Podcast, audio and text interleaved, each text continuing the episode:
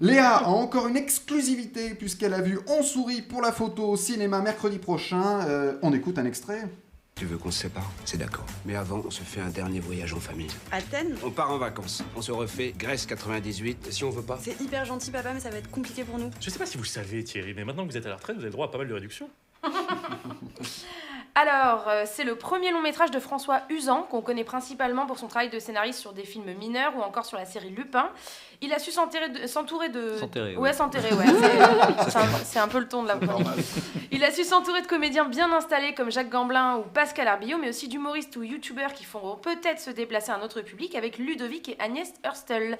Euh, c'est un film Covid, hein, on commence à avoir l'habitude du manque de personnages secondaires et de foule, mais c'est un peu plus gênant quand le film se passe en Grèce en période estivale. Alors, de quoi ça parle? De photos? Alors oui, principalement, c'est vrai en plus, hein, euh, de photos mais pas de photographes. De photos dans le sens de la mémoire, des, des vieilles photos qui se transforment en souvenirs et des souvenirs piétinés par le quotidien. Celui d'une femme vivante qui prend la poussière avec un mari au chômage, ennuyé et ennuyant. Elle lui annonce qu'elle veut le quitter et ça fait comme une décharge électrique. Au début, il est plutôt dans le déni, mais il va vite mettre en place un plan de reconquête où il embarque ses enfants clairement sans leur accord. Leur accord. Le plan, on l'a entendu donc dans l'extrait, c'est de recréer à l'identique des vacances idylliques qu'ils ont passées en Grèce en 1998.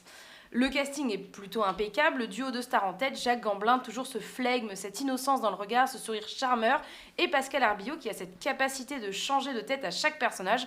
C'est presque la Tilda Swinton du cinéma français en fait. Euh, Jolie découverte de Ludovic pour ma part, youtubeur de son état, nouvellement au cinéma, et bien évidemment trop rare, mais j'adore Pablo Poli qui a déjà fait ses preuves et qui n'est pas passé loin du César pour Patient, le film de Grand Corps Malade. Alors, tu as aimé? J'ai pas passé un moment désagréable. C'est bien.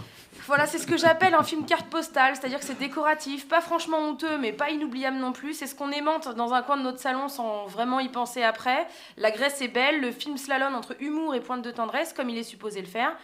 Mais euh, comme souvent dans les comédies françaises, ça manque d'originalité et de folie dans son ensemble, ce qui fait que le seul moment fou en devient franchement gênant.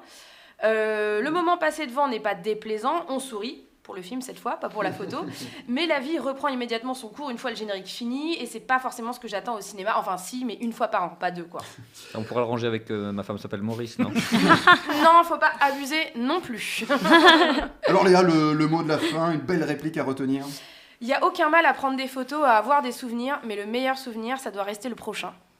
C'est beau. C'est beau, c'est Ludovic qui l'a dit. C'est Ludovic qui le dit, très bien. Et c'était donc une exclue. On sourit pour la photo, ça sort au cinéma. Et ben là, le, le 11 Mercredi, le euh, 11 mai. le 11 mai, ouais.